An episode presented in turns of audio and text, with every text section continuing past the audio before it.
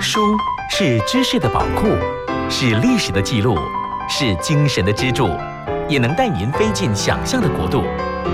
让静云的幸福不可思议和您一起阅读，从书中找到不可思议的幸福。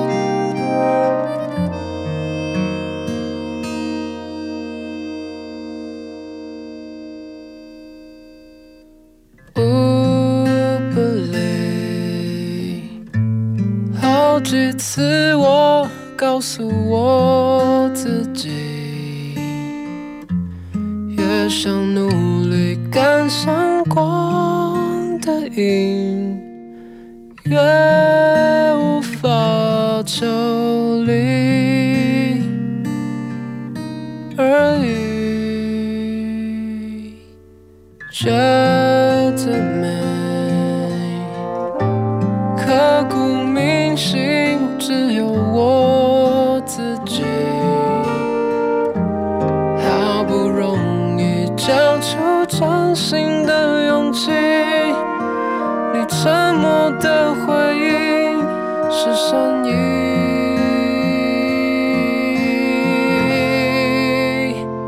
刻在我心底的名字，忘记了时间这回事，于是谎言说了一次就一辈子。曾忘跟世界对峙，觉得连呼吸都是奢侈。如果有下次，我会再爱一次。刻在我心底的名字，你藏在。尘封的位置，要不是这样，我怎么过一辈子？我住在霓虹城市，或者飞向天堂的地址。你可以翱翔，可是我只能停止。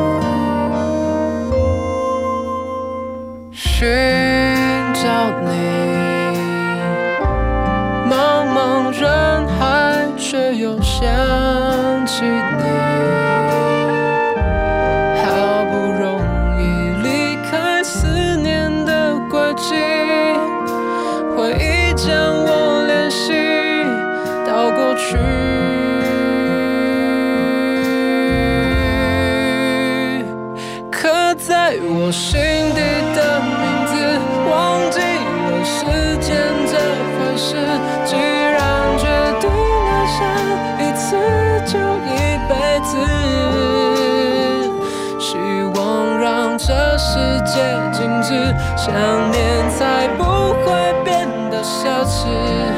如果有下次，我会再爱一次。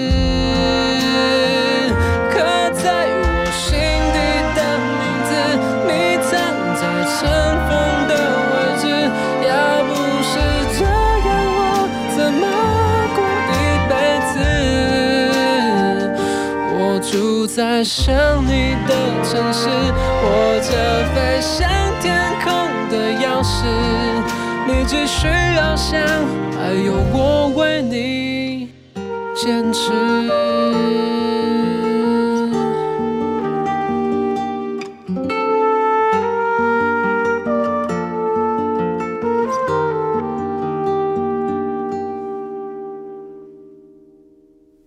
刻在我心底的名字。忘记了时间这回事，既然决定爱上一次就一辈子，希望让这世界静止，想念才不会变得奢侈。如果有下次，我会再爱一次。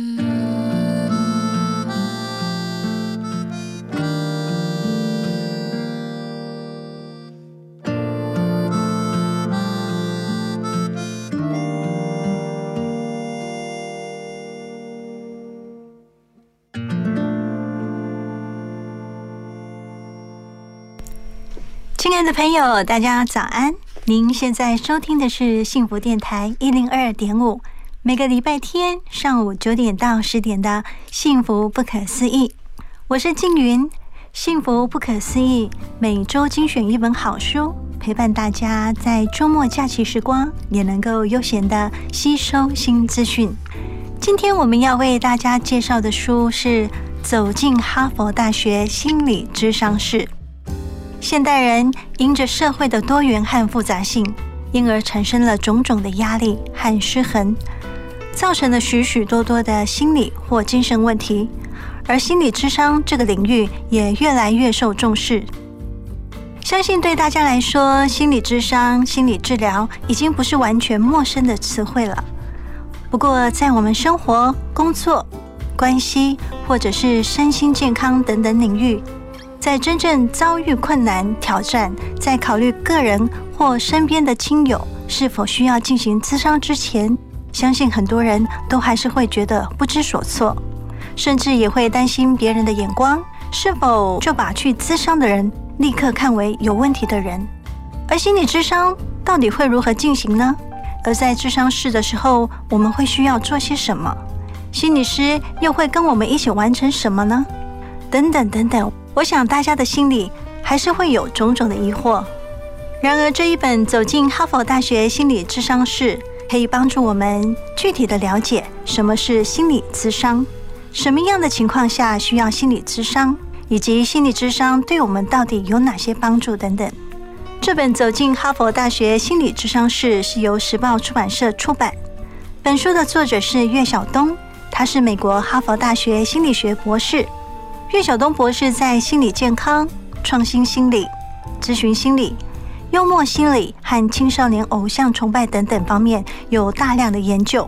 作者说，他写这本书的缘起是感受到一般人对心理智商缺乏感性的认识，而市面上大部分的心理智商书籍都偏向于理论，所以他想要写一本专业和非专业的人士都看得懂的心理智商书籍。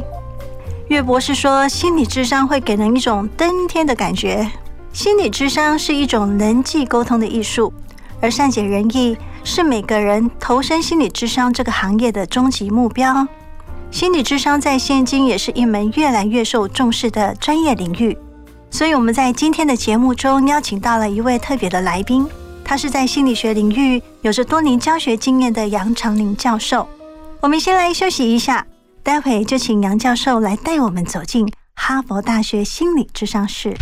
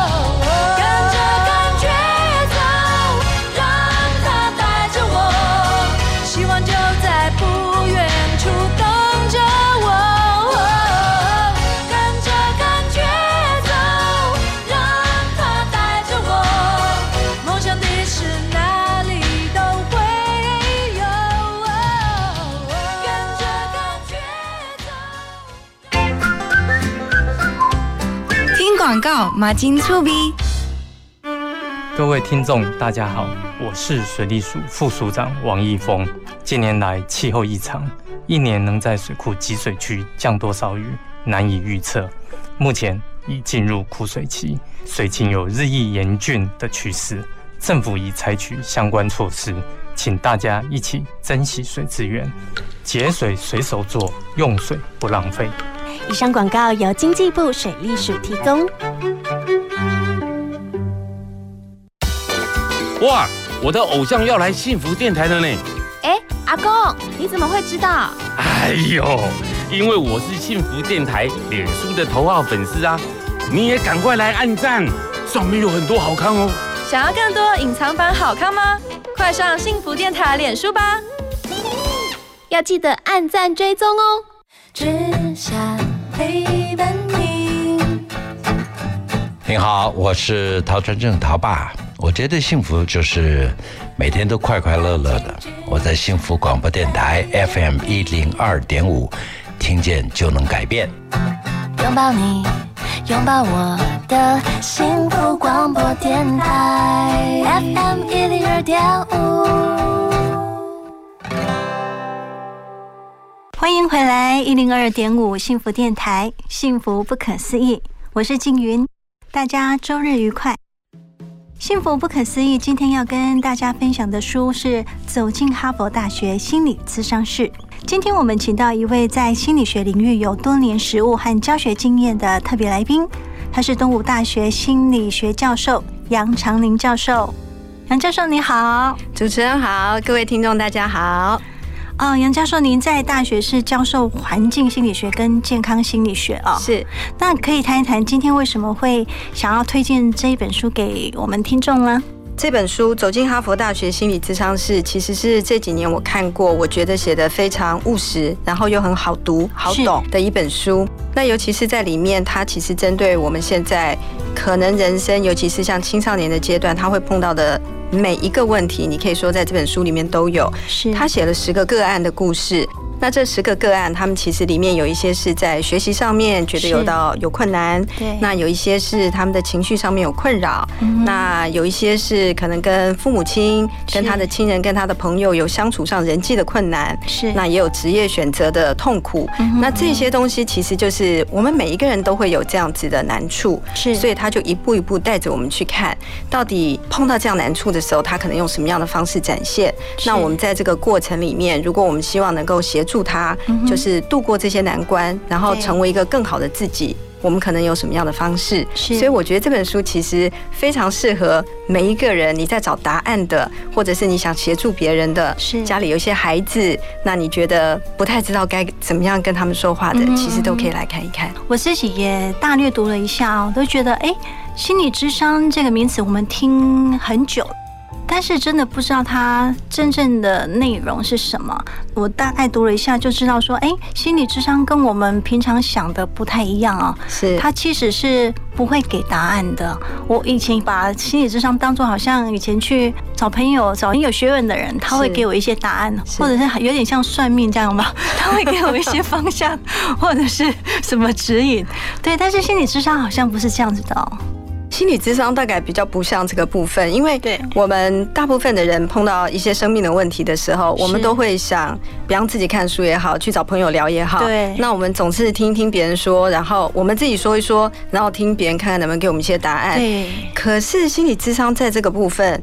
不太这样做，他比较鼓励的是先让你做情情绪的宣泄，也就是你先说，是，然后你说的时候会有一些情绪出来，那我们可能就在旁边就是很专注的倾听，那听完之后可能会问几个问题，是，那这几个问题其实是协助你去想清楚这些你现在感到困扰的或是痛苦的部分，或者是难受的忧郁的部分，是。这些部分它的来源是什么？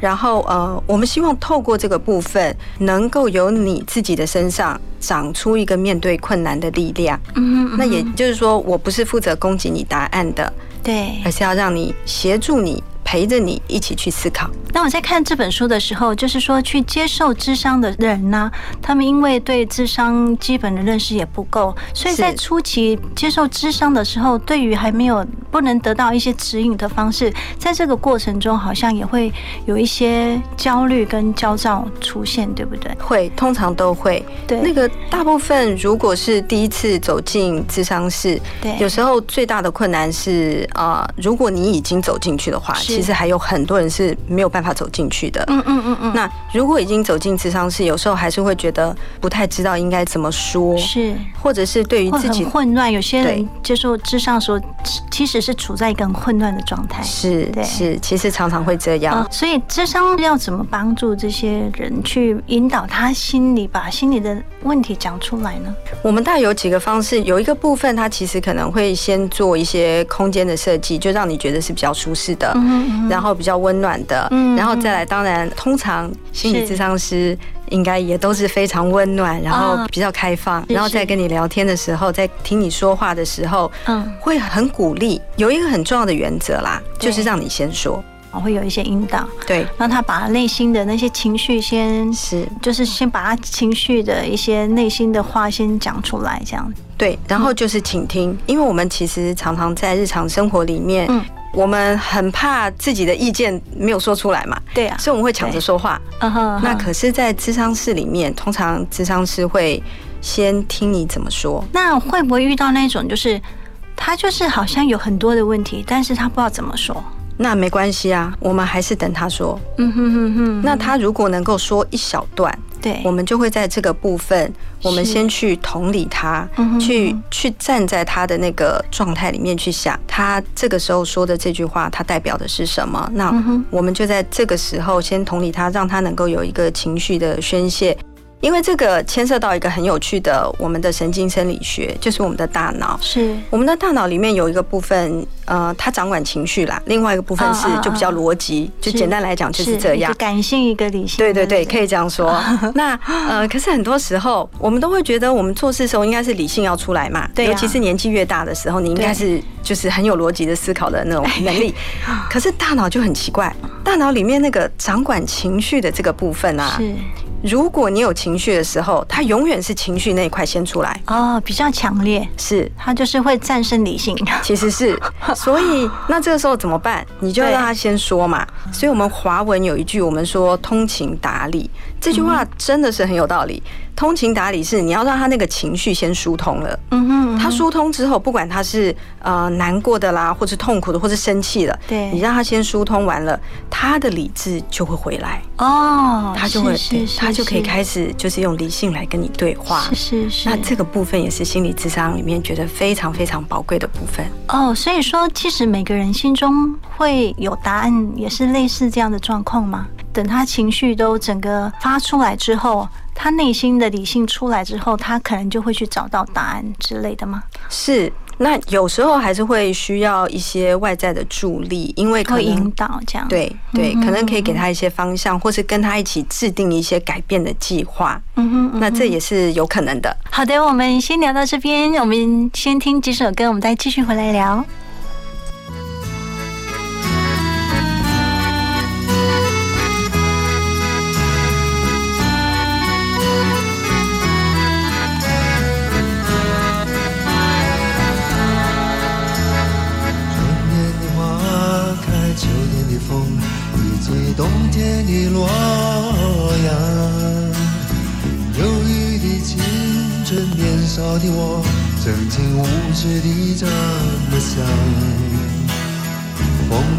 四季轮回的歌，你在天天地流转。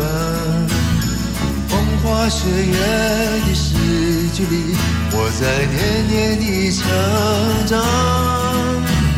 生命与告别，光阴的故事改变了一个人。就在那多愁善感的初次等待的青春。发黄的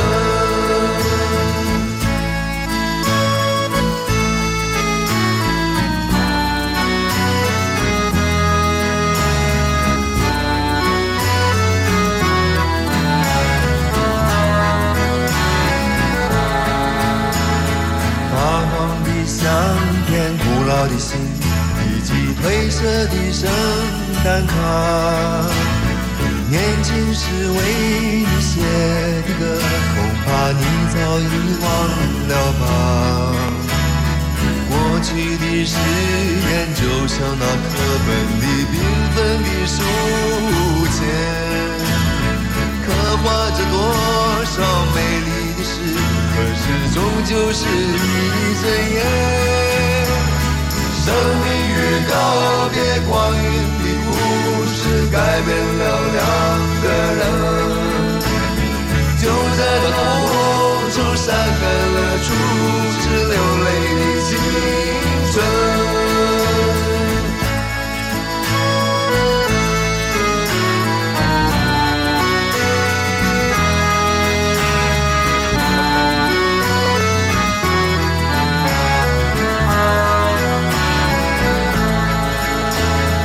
遥远的路程，昨日的梦，以及远去的笑声。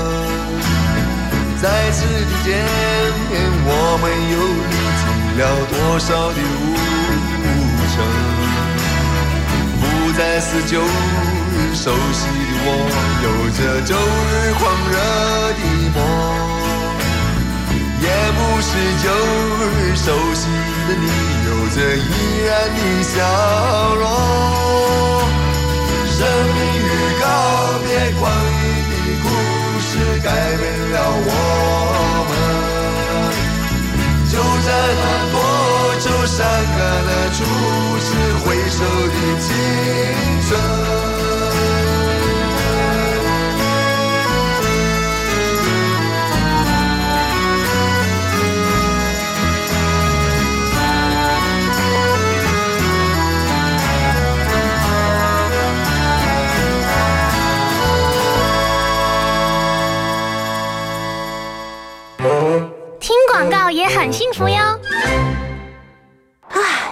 越来越冷了，夏天的衣服可以准备收起来了。是啊，哎，对了，那你家冷气机也收好了吗？啊，冷气也要收？当然啦、你知道吗？冷气不用时也会有待机耗电呢，所以飞下月时要记得关掉冷气机的总开关，也可以顺便清理冷气机的滤网，隔年用电更省哦。节能不分季节，爱地球做就对了。更多省电妙方，快上节约能源园区网站查询。以上广告由经济部能源局提供。小编，请问刚刚播的是哪一首歌啊？小编，我想要点播一首歌。请问小编，幸福电台的扩音专线是几号？你的问题，小编通通帮你搞定。现在就加入幸福电台官方赖好友，让幸福每天和你赖在一起。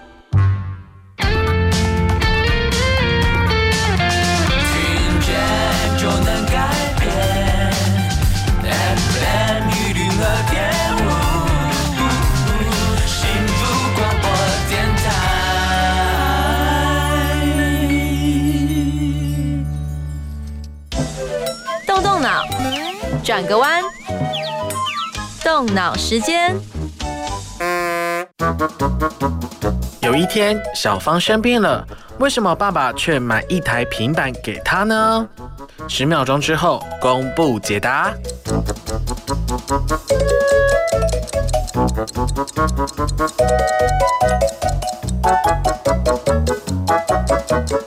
各位猜到了吗？小芳生病了，为什么爸爸却买一台平板给她呢？答案是。吃药一顶 iPad 温开水。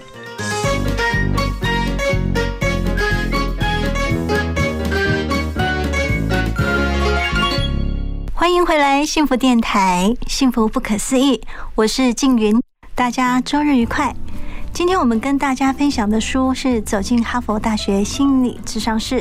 我们今天邀请到一位特别来宾是东吴大学心理学教授杨长林教授。刚刚我们在聊呃心理智商的内容，那在闲聊中我们有谈到情绪这种东西其实是一种保护机制，是不是？杨教授跟我们谈一谈。有时候我们会觉得啊，不太希望小孩子或者是大人都一样，我们不希望大家常常是表现出来那种负面的情绪啦，比方说你很害怕啦，很恐惧。啦，嗯，或者是说你很忧郁啊，对。可是有时候哦，像一些负面的情绪，它其实是对我们身体来说是一个保护的机制，在演化上面啦，是，就是你可能本来就是因为看到一个东西觉得很害怕，然后你就会逃避它，你就逃开，对。那这个东西有时候它可以让我们。免于受到立刻的伤害，是。可是有时候，因为我们就是跟孩子说，你为什么要害怕？那你为什么要觉得就是不高兴？你为什么要生气？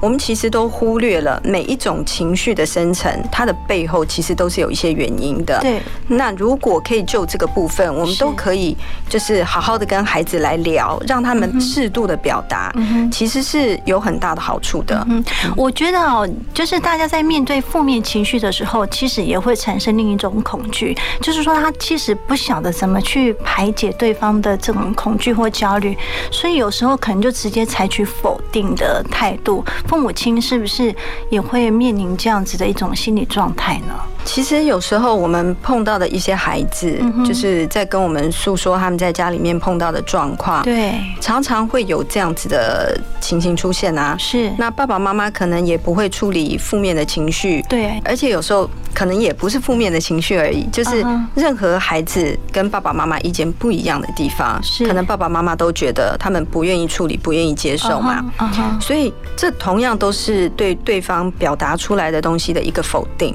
那像这样。这样子的否定。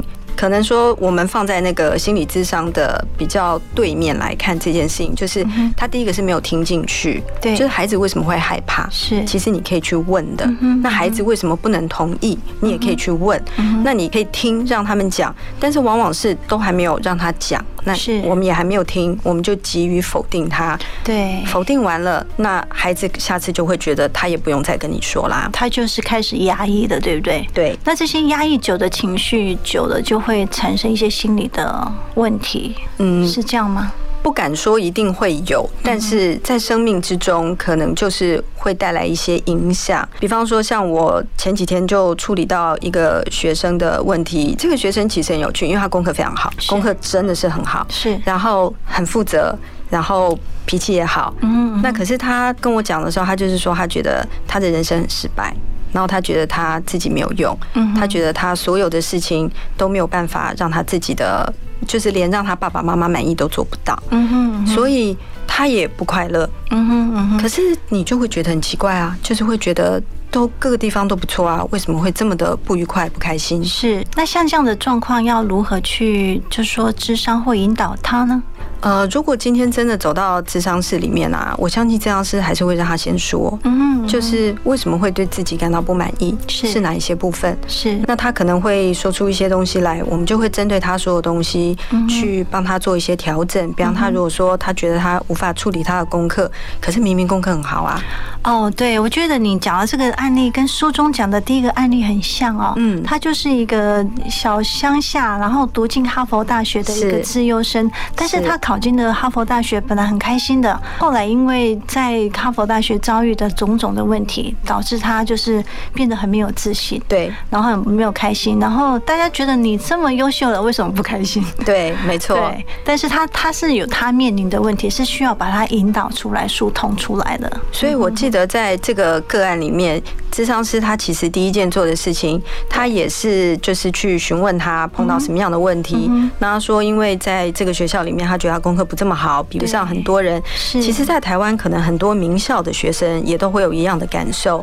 那但是这时候，智商师可能就会从两个部分处理，一个是处理你觉得功课不好，那我们先来看功课这个部分需不需要协助。是，那可能就会引荐转介你到学校里面各式各样不同的，因为学校里面有很多的辅导的机制，是不是只是做心理的？他可能会教你写作，他可能会教你英文，那就给你这些资讯。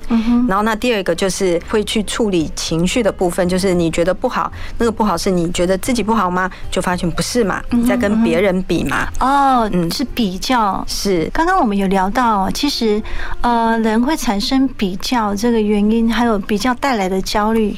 很大部分是来自网络，对不对？现在真的是这样。现在的学生，因为他们在使用网络的时间很多，而且因为。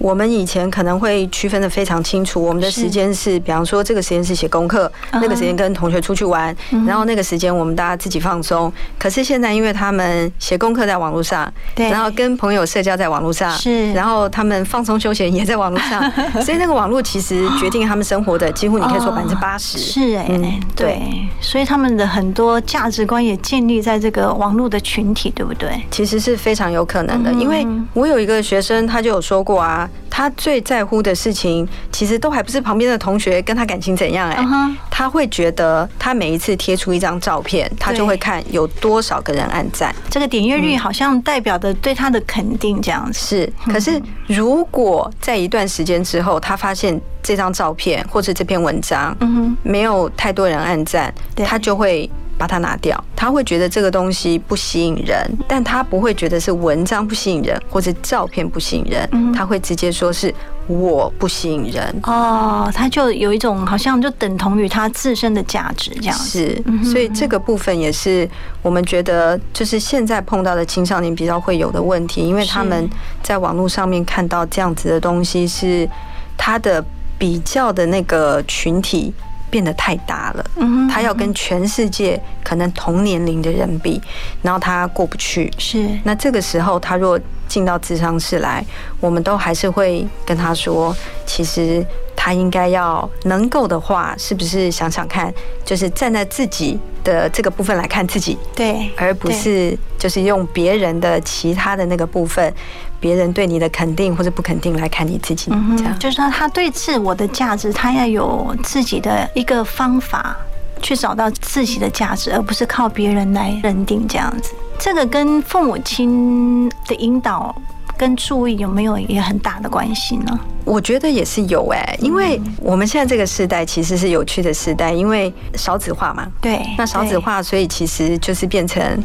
小孩子很少，然后爸妈注意力都在一个人的身上。是是。那当爸妈注意力都在一个人的身上，有些人会觉得很好，嗯可是其实是相反的，因为孩子做什么事，爸妈都在看，嗯然后就要给太多的意见，是。然后一直一直一直的关注，使得孩子最后没有办法真正的表达出他自己想要的东西，因为永远都在跟爸妈协商。嗯哼嗯哼。好的，我们先聊到这边，待会我们来继续这个话题。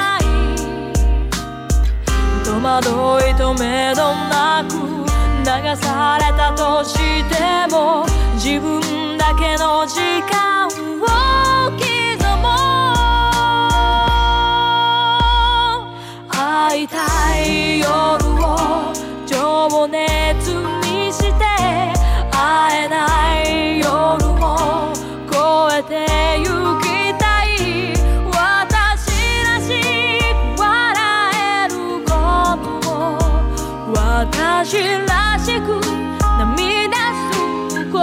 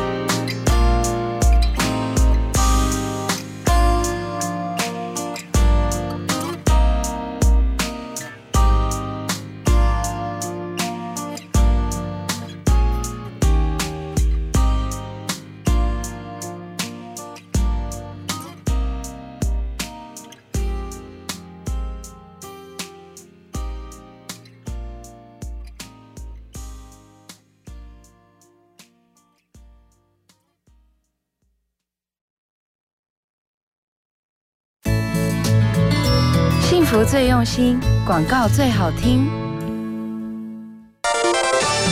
播报新闻：国民年金保费有十年补缴期限，也就是超过缴款期限十年的保费将无法补缴，也不计年资，还影响秦岭各项给付权益。建议国民年金被保险人重视与应应，检视缴费状况，避免造成权益损失。而有积欠较早期保险费的被保险人，更应尽早规划补缴，减轻补缴压力。另外，欠费期间越长，利息越多，尽早缴清保费，才能保障自身权益。以上为劳动部劳工保险局广告。哎，好奇怪哦，怎么都没有声音啊？哎，老公，快点啦，赶快帮我看一下收音机是不是坏掉了。哎呀，我跟你说，现在的人都嘛用手机听广播节目，这样才有 fashion 呐。哎，现在听得到幸福电台了吼，哎，感觉幸福吗？有哎，有幸福的感觉，好幸福哦。想拥有更多幸福吗？快上幸福电台官网，让你收听幸福，享受幸福。你的体贴，让我的世界都凝结。我是才子，别总是喃喃自语的，有爱就要大声说。收听 FM 一零二点五 TR Radio，让幸福的旋律陪你勇敢追爱。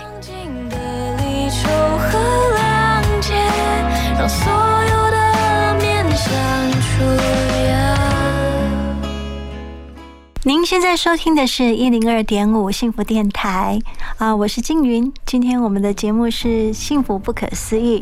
我们今天推荐的书是《走进哈佛大学心理智商室》。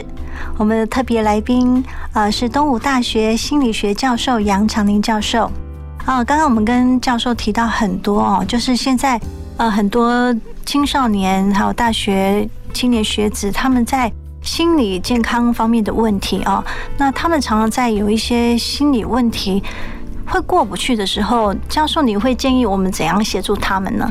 我觉得这可以分两个部分来讲。第一个是就是孩子本身啦，对。那如果是孩子本身的话，我们还是很尽量是希望，如果你发现自己有负面的情绪的时候，是，那你要自己先想办法打破那个负面的情绪的循环。嗯，也就是说，有时候因为我们从小就知道自己如果是受伤了，对，那我们一定就会去什么包扎啦，然后是消毒啦，是，就是我们会知道这件事情很重要。对。可是当我们自己的心理受伤的时候，我们好像不太知道要怎么求助，是，然后或者是也会否定自己的情绪，对，那有时候会觉得说，为什么我就这么悲观？那或者是为什么我我就是跟别人都不一样？嗯，可是像这种时候，其实可以先停下来，就是打破这个循环，先不要继续去想，因为而且你要很有警觉的知道这件事情，你不要再想下去，因为碰到身体的伤害，我们会去消毒啊，我们会去停损，对，可是碰到心理的伤害。有时候我们反而会伤害自己更多，是，我们就觉得自己已经不好了，我还要再说，其实我就觉得我真的很不好。我们大概每个人都有这个经验嘛，就自己会跟自己说，你看我就这么笨，我就什么都不会，然后我真的糟透了，我怎么会这样子？嗯哼，我们会一直不停的说，那就是如果我们自己碰到这个状况，对，我们要很警觉，就停下来，嗯哼，我们就不要再做了，嗯哼，因为你自己受伤，你都不可能再拿刀一直捅你自己啊，是，那为什么心理受伤的时候你还要这样做，对不对？那会建议怎么消毒呢？你是说在心理的部分吗？对，在心理的部分。哦，那如果遇到这样的状况，好像一直往负面里钻了，然后一直有负面的情绪出来，就等于有一种一直在自我伤害的感觉嘛？对。那我们要做一个心理的消毒，会建议怎么做呢？第一个就是刚才说你要先停损嘛，就是碰到这种时候，你要先不再对自己说这些话。是，那你不再对自己说这些话，下一个就是你要改变一个看待这件事情的眼光。嗯哼，那这两个东西哈，其实往往都会跟你身边的大人，就是我们以前身边的这些关系是有一些联系的。我的意思是说，我们自己每个人都有过一些挫折、跟沮丧、跟失败、跟难过的经验，可是我们不太会跟小孩讲。对呀，我们不讲。那因为我们都不讲，那我们也不会告诉他哦。比方说，妈妈现在碰到挫折怎么办？或者是老师其实以前也是一个非常失败的人。那我们在什么什么地方曾经都做得很不好？因为我们永远都去歌颂成功的人，所以孩子学不到失败怎么办？哦，其实好像大家也会觉得应该就是做一个模范给孩子，所以在这些比较好像失败的状况是。不应该展露给孩子看的。对，但是这个就是一个迷思啊，因为我们作为一个人，对。一个人的这一生，一定就是有快乐跟有哀伤的时候，是是。有些事情是成功，有些事情是失败，所以其实最好的就是你能够全面的打开，让大家都看到。哦，这样很棒，这样很棒。嗯，身为大人，他其实也就是说很自然的呈现他的各种情绪给孩子看，让他知道这些情绪都是很自然、很被允许的。对，那像这样子的时候，孩子就会知道，他感到难过的时候，他想要哭，或者是生气的时候，他就是很愤怒，这都是很正常的，因为我们其实都是一样的。是我们就是有有着各种情绪这样子。对，然后那接下来当然就是最好在碰到难受的时候，旁边是有人是可以。陪伴你的是倾听的，会听你说话。那这个时候，我们可能自己也要先知道，我们身边哪一些朋友，他其实是可以听，他他不会随便的就给我们一个标签，或者是随便就跟你说你该怎么做。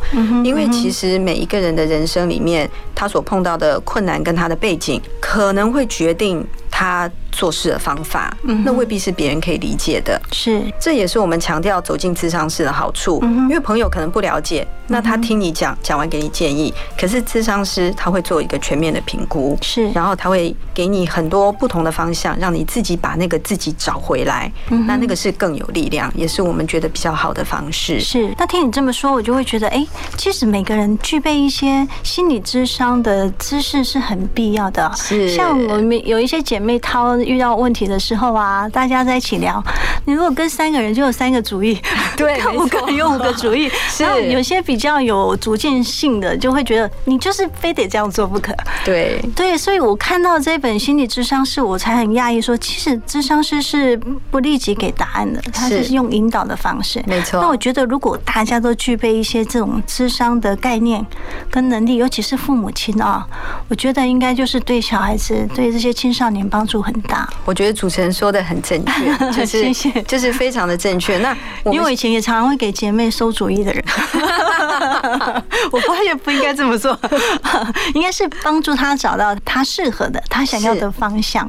对，然后在那个过程里面，因为这些答案他自己分析了，然后他自己找到了，这个时候他的成长是很很坚定的，然后他应该会比较快乐。我们的想法是这样，是。那也因为刚才你这样说，呃，就也也让我想到，因为像现在在大学里面啊，我们的大专院校里面，我们的心理咨商师的配置是一个心理咨商师配一千两百个学生嘛，一个配一千两百个，是就是这样怎么消化得了？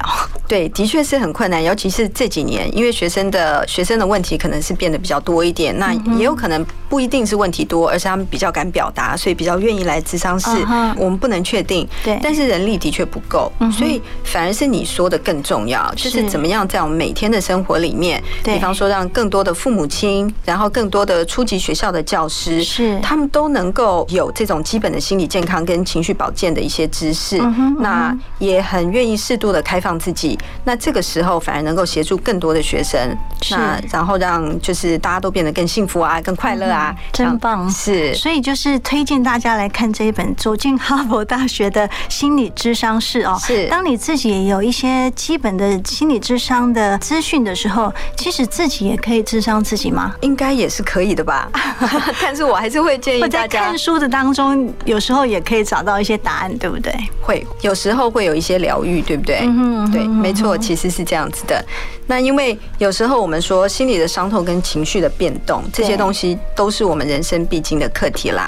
那也因为是这样，所以我们认识自己的情绪变动，我们就可以了解小孩他受到情绪变动带来的这些效果，或者他行为的改变可能会带来的一些状况。我们才会知道什么时候可以转介他们，然后陪他们度过困难，让他们发展的更好。毕竟我觉得，呃，一个幸福的人生是大家所追求的。那一个幸福的人生就是要有一个健康的心理。是的，推荐大家读这一本《走进哈佛大学心理智商室》。谢谢大家，今天我们节目就先聊到这边。谢谢，希望下次还可以邀啊杨教授再来跟我们多聊一些心理健康方面的议题。谢谢谢谢，谢谢拜拜拜拜。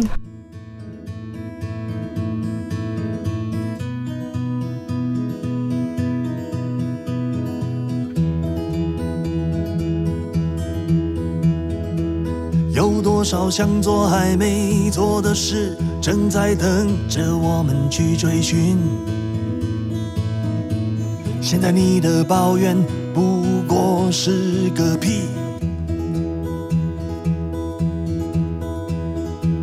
未来的路上还有更多让你想不到的难题，也许没那么容易。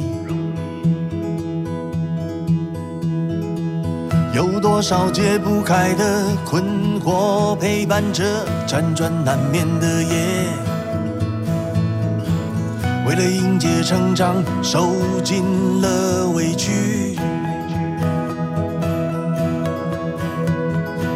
现在所有让你烦恼的事，总有一天一定会过去，而你会找到自己。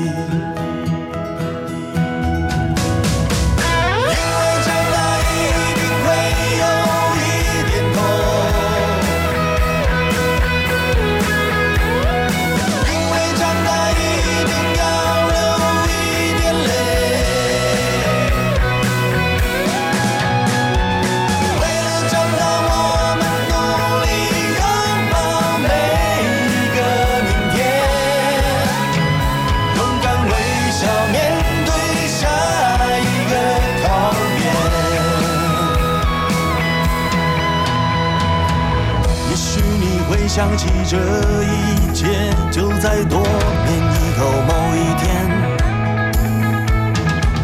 为了那个梦想，用尽了全力。